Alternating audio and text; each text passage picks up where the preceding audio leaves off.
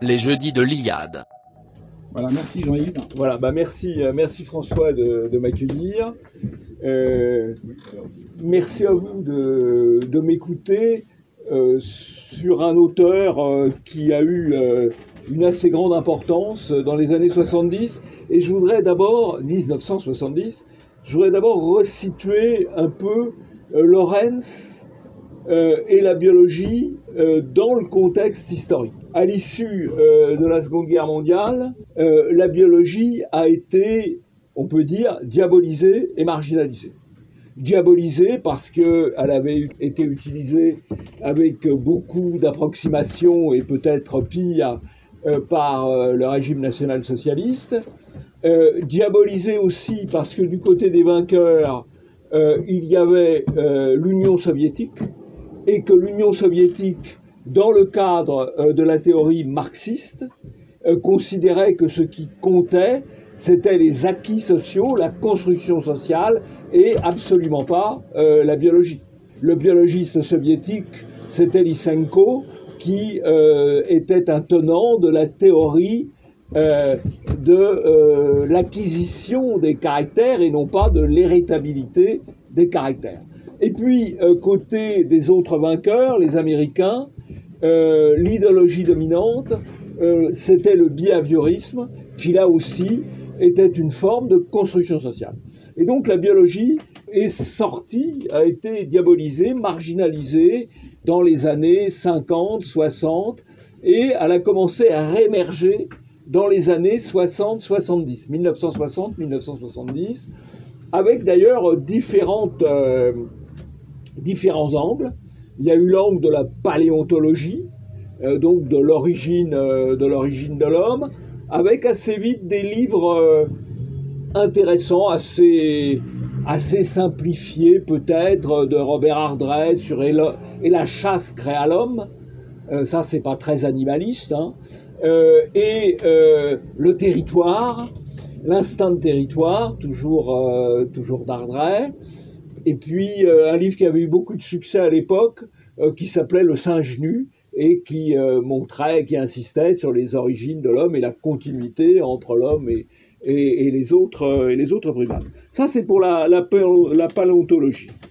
Et puis euh, il y a eu euh, la génétique qui est revenue en force, notamment avec euh, en 1965 avec le prix Nobel de physiologie et de médecine attribué à Jacques Monod et à deux autres scientifiques pour leurs travaux sur l'ADN et le rôle de l'ADN dans la, construction de la personne et, et, de, et du vivant de manière plus, plus générale.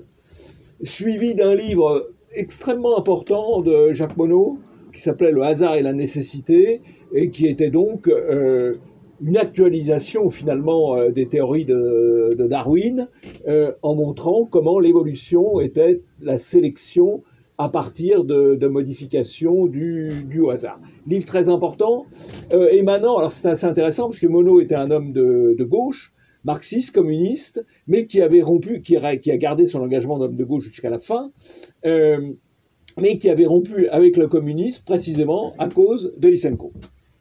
Et puis, troisième euh, sujet, plutôt dans les années 70, là, qui a beaucoup choqué, les analyses sur les races, avec le livre des Inques, publié aux éditions Copernic, euh, sur, traduit et publié en français aux éditions Copernic, sur l'inégalité de l'homme, et euh, le livre de Jensen euh, sur euh, les différences de quotient intellectuel selon les populations. Sujet qu'on revoit d'ailleurs revenir aujourd'hui pas mal sur, les, sur les réseaux sociaux. Et puis, et j'en viens à mon sujet, quatrième, quatrième entrée du retour de la, de la biologie, l'éthologie, c'est-à-dire la science du comportement animal et humain et une analyse comparatiste des comportements à la fois euh, des, des, animaux et aussi des humains, avec euh, un certain nombre de, de, savants, pour prendre un terme un petit peu, un petit peu ancien, euh, dont Iranos Edbel et Basfeld, et puis bien sûr Konrad Lorenz, qui est un, personnage tout à fait central dans le développement de cette science nouvelle. Konrad Lorenz, il, a, il publie en 1973 ce livre Les huit péchés capitaux de la civilisation, dont on va parler, et il a le prix Nobel comme Mono, d'ailleurs le même prix Nobel de physiologie et de médecine en 1973 pour ses œuvres antérieures. Alors, une fois que je vous ai dit ça, il faut savoir que sur ce contexte scientifique euh, va se développer euh, le courant de la nouvelle droite, va beaucoup euh, populariser, développer ses thèses, avec d'ailleurs à la fin des opérations quand même de culpabilisation et de diabolisation, parce que tout ça n'est pas parfaitement politiquement correct. Alors j'en viens à Conrad Lorenz, et donc qui est quand même le principal fondateur de l'éthologie, c'est-à-dire euh, la science du comportement animal-humain, l'observation euh, et la compréhension euh, du comportement animal avec effectivement un certain nombre de, données acquises et de données aussi plus, plus instinctives. Alors, Konrad Lorenz, il est né en 1903 il est mort en 1889. En 1989, pardon, oui, en 1989. Et il a eu le prix Nobel en 1973 pour l'ensemble de ses travaux.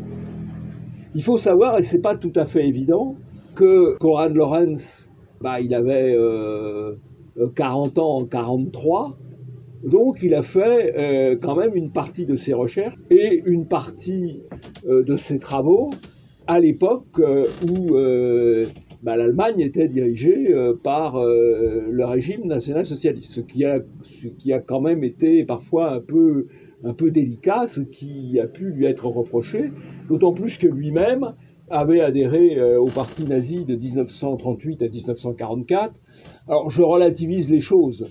Euh, je crois que beaucoup de chercheurs, beaucoup de savants ont adhéré au parti nazi quand il était au pouvoir, de même que beaucoup de chercheurs et beaucoup de savants ont adhéré au parti communiste quand il était au pouvoir, et de même que beaucoup de chercheurs et de savants aujourd'hui signent beaucoup de pétitions parce que le pouvoir est du côté des pétitionnaires. Voilà.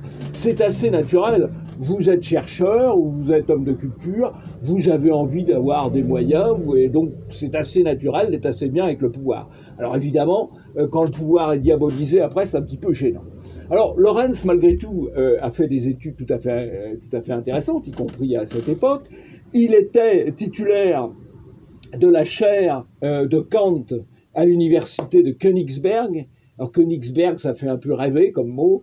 Euh, quand on sait qu'aujourd'hui c'est Kaliningrad, euh, on a une vision un petit peu différente des choses, y compris en termes urbanistiques, parce que bah, sur les ruines, on a construit des, immeubles, bon, pas toujours très esthétiques. Mais Konrad Lorenz a, donc occupé la chaire de Kant à Königsberg, et c'est un homme qui a touché effectivement à beaucoup de sujets indépendamment de, ces sujets proprement euh, scientifiques. Alors, là où il a été assez habile, c'est qu'il a, euh, a su acquérir la, sympathie du public. D'abord, c'est une, je sais pas où est sa photo, où il a une, il a une, très belle tête, euh, une très belle tête avec une belle barbe, il fume la pipe, tout ça est rassurant. Et en dehors de ses œuvres proprement scientifiques, il a fait euh, un certain nombre de livres, euh, encore une fois, qui ont été grand public, mais qui ont, qui ont aussi apporté quelque chose. Tous les chiens, tous les chats, donc ça nous amène quand même pas mal de sympathie. Il parlait aux mammifères, aux oiseaux et aux poissons. Et on pourrait dire même qu'il parlait aux puces. Parce qu'une partie de ses travaux, euh, quand il était, après la guerre, il a passé trois ans dans les camps soviétiques, en Arménie, et il étudiait sur sa peau les puces. Et notamment, il a étudié, parce que ça fait partie du comportement animal, il a étudié la parade nuptiale des puces sur sa peau. Alors évidemment, un type un peu primaire, il tape, tandis que lui, bah, ma foi, euh, à défaut d'avoir un film porno, euh, bah, il regardait, le, il regardait la, la, parade nuptiale des puces, qui est quand même plus, plus élégant et, et, finalement plus instructif parce que ça lui a permis de, de comprendre un certain nombre de choses. Alors, euh, et donc, il s'est rendu sympathique avec ça. Il s'est rendu sympathique aussi parce que il a étudié euh, beaucoup les, les oies euh, et il a montré notamment le comportement d'empreinte. Comment un, animal euh, euh, construit sa relation au autrui et notamment avec l'empreinte, bah, naturellement avec ses, parents, mais il peut y avoir, c'est ce qu'on voit notamment dans les animaux domestiques, il peut y avoir un phénomène d'empreinte vis-à-vis de l'homme qui est perçu comme un congénère ou comme un parent par l'animal domestique, qui peut d'ailleurs être perçu comme un congénère. On explique aux gens qui voient un, un, petit chevreuil seul laissé par sa mère pendant qu'elle est partie brouter, si jamais euh, les humains, avec la meilleure intention du monde, euh, s'occupent du chevreuil, eh bien, ils perdent le chevreuil parce que le chevreuil va, va euh, ressentir l'humain comme, euh, comme proche, comme étant de sa famille, ce qui est évidemment pas tout à fait, euh, conforme. Alors, Conrad Lorenz aura un certain nombre de livres tout à fait importants, l'essai sur le comportement animal et humain, qui reprend un certain nombre de ses, de ses travaux assez anciens, L'envers du miroir, qui est un livre autant philosophique que biologique, qui explique comment se construit euh, la pensée, comment les hommes perçoivent le monde, et puis un livre qui a été le livre qui l'a euh, le livre qui a fait un petit peu polémique pour employer du, du, vocabulaire politiquement correct, qui est le livre qui est traduit en français L'agression, une histoire naturelle du mal, euh, qu'en fait est un peu une traduction euh, biaisée parce que la vraie traduction a été plutôt l'agressivité et donc bah, il, euh, analyse dans le, dans le monde animal et aussi dans la transposition dans le monde humain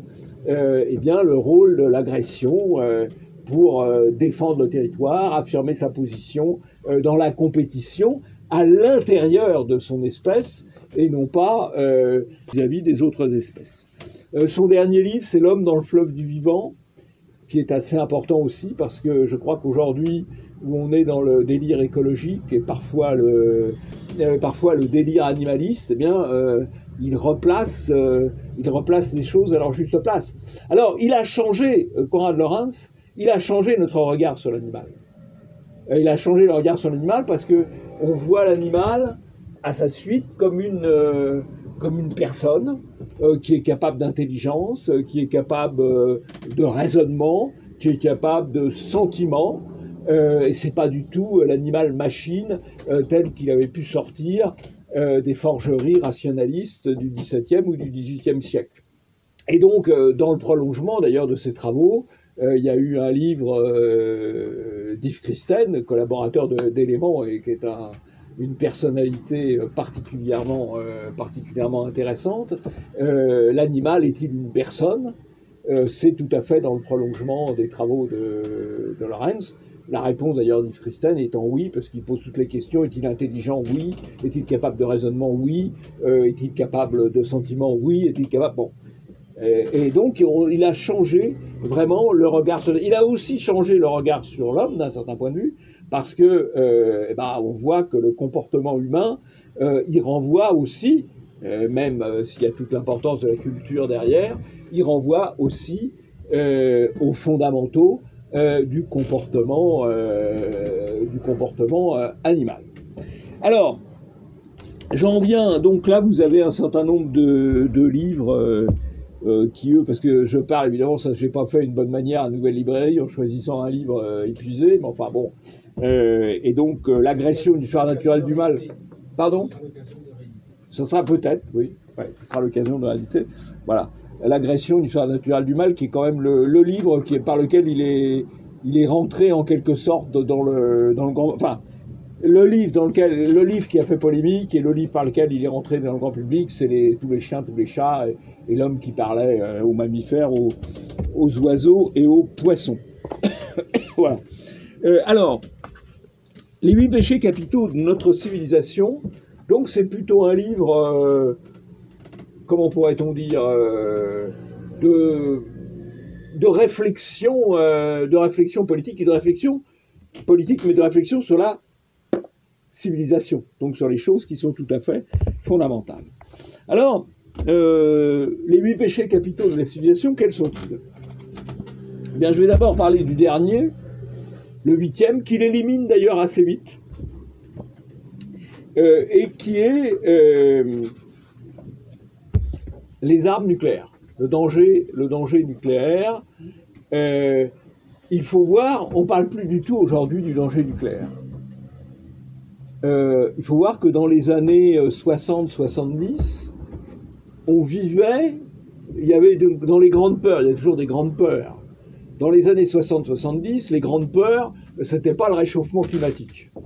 La grande peur, c'était euh, le Great Freeze, euh, le grand froid, parce qu'il y a eu effectivement, euh, dans un cycle de réchauffement qui a commencé en 1750, il y a eu un petit refroidissement de 1945 à 1975. Et puis, il y avait la peur de l'hiver nucléaire. L'hiver nucléaire, qu'est-ce que c'est? C'est une guerre nucléaire et euh, qui détruit euh, euh, beaucoup de choses et avec qui crée énormément d'aérosols qui limite l'accès du soleil à la Terre et donc on craignait à l'époque l'hiver nucléaire, on craignait la, guerre, la guerre nucléaire. En fait, nous n'avons pas eu la guerre nucléaire, ce qui ne veut pas dire qu'on ne l'aura pas. Et on a probablement eu la paix d'ailleurs grâce aux armes nucléaires, parce que encore récemment, lorsqu'il y a eu des tensions assez fortes entre les Russes et les Américains, euh, à la fois pour l'Ukraine et pour la Syrie, euh, les Russes euh, susurraient délicatement faites gaffe quand même, on a les armes nucléaires. Donc les armes nucléaires ont plutôt garanti la paix, sachant qu'elles pourraient amener effectivement une sorte d'apocalypse. Mais dans les années 60-70, on vivait encore dans cette crainte de l'apocalypse notamment puisque l'apocalypse avait été, euh, le feu nucléaire avait été quand même assez proche d'arriver, à minima euh, lors euh, de la crise des missiles de, Cuba. Mais Lorraine s'en parle, c'est son huitième péché capital, et il l'élimine assez vite. Alors j'en viens maintenant aux autres. Aux autres. Le premier, le premier qu'il cite, c'est le surpeuplement. Alors, dans son texte, euh, le surpeuplement n'est pas la surpopulation. Il traite pas euh, du sujet de la surpopulation mondiale, qui est à mon avis le vrai sujet écologique aujourd'hui. Euh, le vrai sujet écologique aujourd'hui, c'est la surpopulation mondiale et surtout la surpopulation africaine qui se déverse sur, le reste, sur le reste du monde. Toutes les autres populations sont aujourd'hui à des taux de, euh, de stabilité et même de, de régression. Et donc, Lorenz, lui, ne parle pas de surpopulation, il parle de surpeuplement au sens de surdensité. Et donc, ce qu'il critique, c'est la surdensité à travers ce terme de surpeuplement, euh, c'est la surdensité urbaine, la surdensité urbaine, euh, qui cause un certain nombre de, de maux. D'abord, euh, qui tend à s'abriter des contacts sociaux.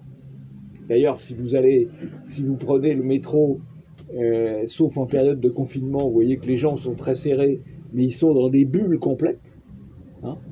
ce qui explique d'ailleurs que quand il y a un événement dans le métro, personne ne bouge parce que tout le monde est enfermé dans sa bulle, et ça c'est une conséquence du surpeuplement, et aussi un développement euh, de, de l'agressivité.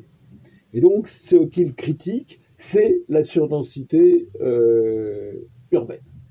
On peut dire d'ailleurs que les événements récents euh, ont amené de facto une critique de la surdensité urbaine, puisque c'est quand même dans les villes les plus denses que l'épidémie s'est répandue euh, le plus.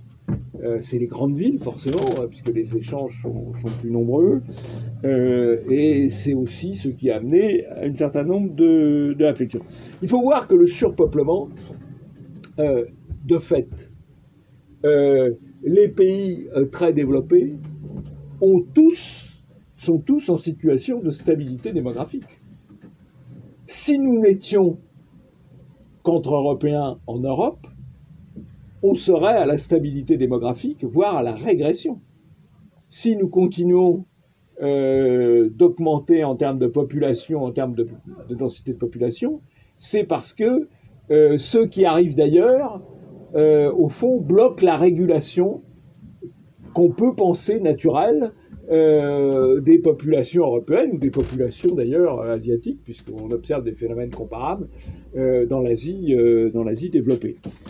et même et même en Inde, qui est pratiquement à l'équilibre démographique, euh, sachant que c'est un peu biaisé, puisque l'Inde est pratiquement à l'équilibre démographique pour les femmes et pas pour les hommes, puisqu'ils ont un système un peu particulier qui fait qu'on avorte davantage les filles que les garçons.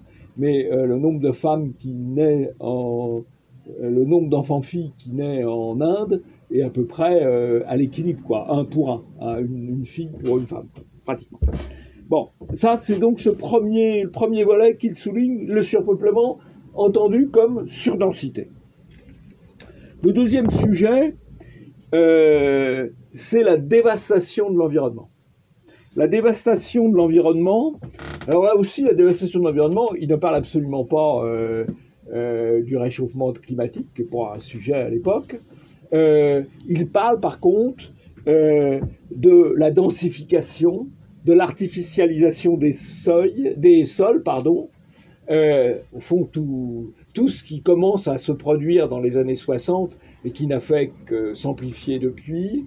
Et euh, il part aussi euh, de la destruction de la beauté et au fond de la vie dans des zones urbaines où toute grandeur est impossible. Donc il y a une critique assez forte finalement de l'urbanisation sauvage qui se manifeste euh, dès les années 60-70 et qui d'ailleurs n'a pas cessé depuis. Donc en ce sens, le livre est assez euh, prémonitoire.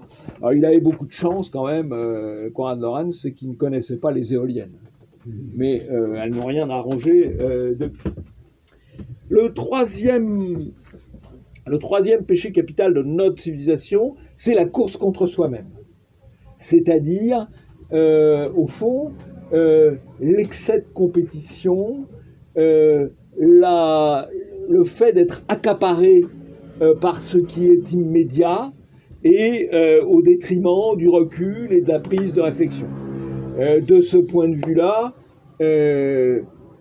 ce qu'on vit avec Internet et les réseaux sociaux, euh, évidemment, aggrave encore le phénomène, même si personnellement je les pratique beaucoup, mais ça n'interdit pas euh, l'autocritique, aggrave encore le phénomène d'une euh, par l'actualité, par le, le fait d'être toujours, toujours sur la brèche en quelque sorte.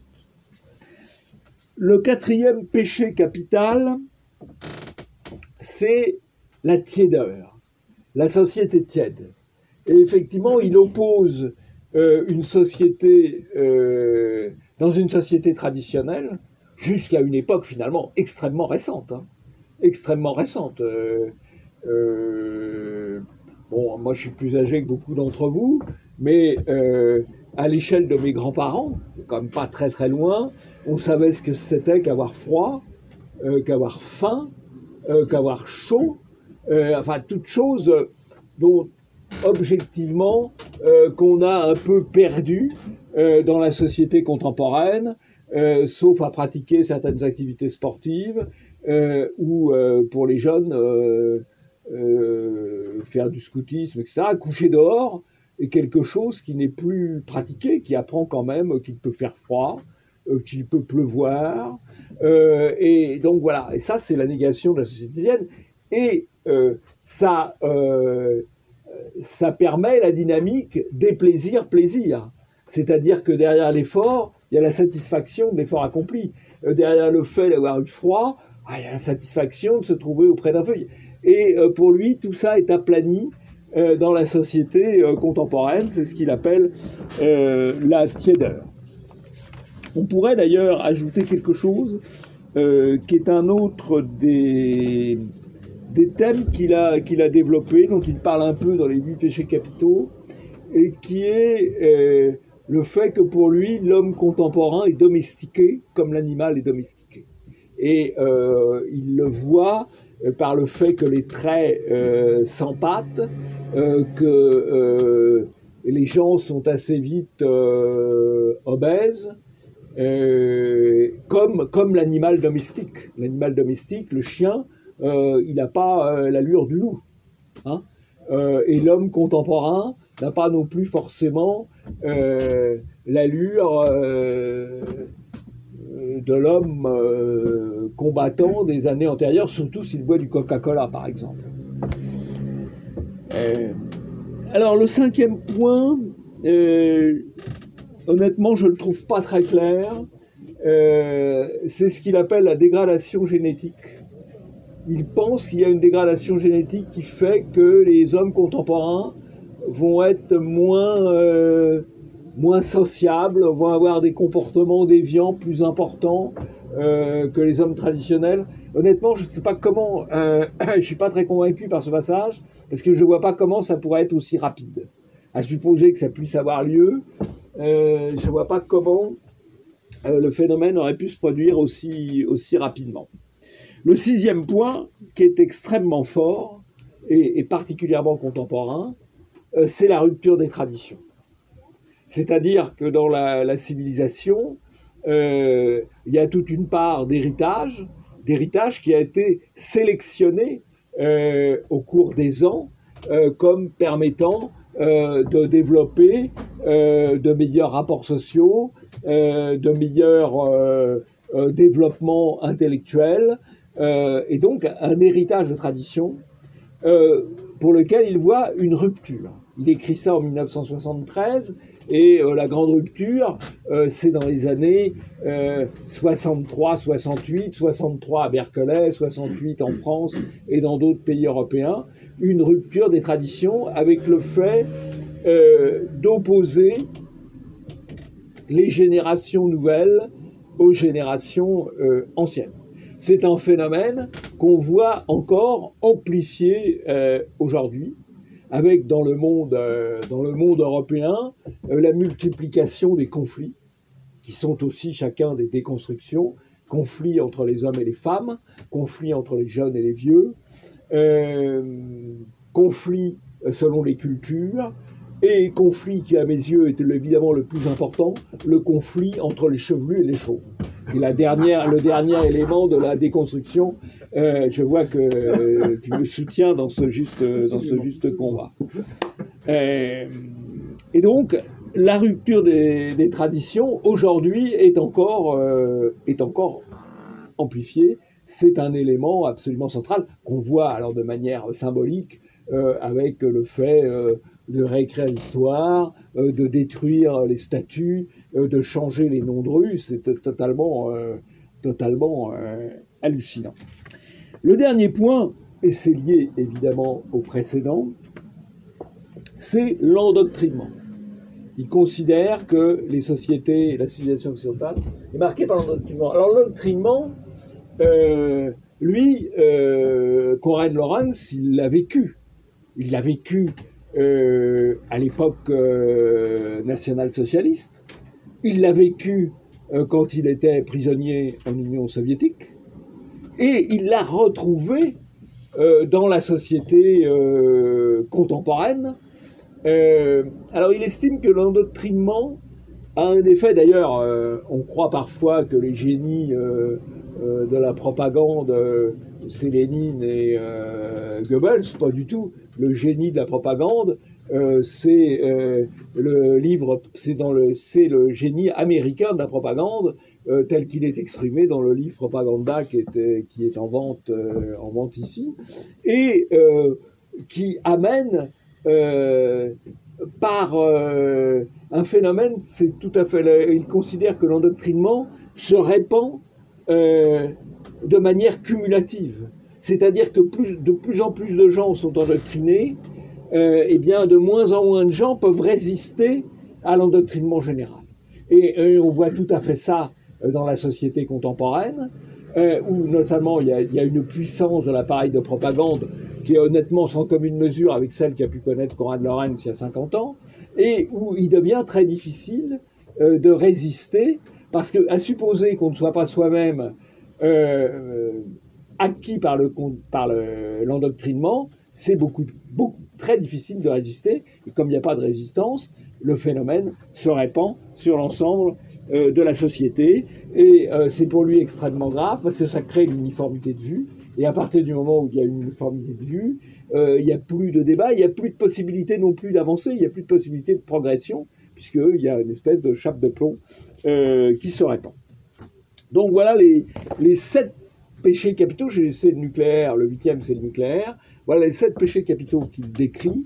Et euh, je pense que c'est un livre euh, qui, a sans doute écrit assez, relativement rapidement, hein, euh, qui est traduit, comme me faisait remarquer François, de manière un peu, un peu imparfaite, mais qui, qui est très bien vu, parce qu'au fond, il y a il y a, il y a 47 ans, et donc c'est un livre qui a dû être écrit il y a à peu près 50 ans et a été publié en, en 73, il y a quand même un, excellent euh, panorama euh, de la critique euh, de la civilisation actuelle. et je pense que c'est donc assez intéressant de, de, retrouver, de, retrouver, de retrouver ce livre, qui est une partie, une partie parmi d'autres de l'œuvre de, de Lorenz, qui est quand même très riche, parce qu'il y a des livres un peu philosophiques, comme L'envers du miroir, euh, il y a ce livre qui est un petit peu de, on va dire, de, critique, euh, critique moraliste en quelque sorte de la civilisation. Il y a les livres très, très scientifiques sur les seuls comportements animal et humain euh, ou l'agressivité. Et puis il y a les livres sur tous les chiens, tous les chats, les animaux, compte, compte une importance d'ailleurs tout à fait considérable. Vous avez aujourd'hui l'équitation qui a quand même été issue euh, euh, de la guerre et du sport est quand même fondée sur le, sur le dressage. Aujourd'hui, il y a un développement euh, d'éthologie en matière d'éducation, donc qui, qui place le regard non pas seulement du point de vue du cavalier qui veut imposer quelque chose au cheval, mais du point de vue de ce que peut ressentir le cheval et comment lui faire faire de manière euh, la moins contraignante possible finalement, ou la plus adaptée à, sa personnalité, euh, ce qu'on veut obtenir. Donc il y a aussi euh, beaucoup, de, beaucoup de développement. Alors, si on regarde du côté,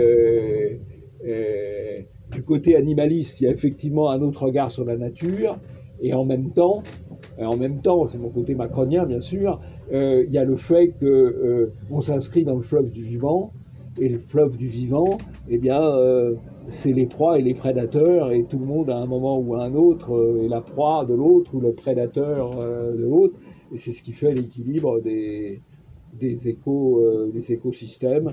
Le problème étant effectivement la régulation humaine qui n'est pas simple. Voilà, bah, vous, avez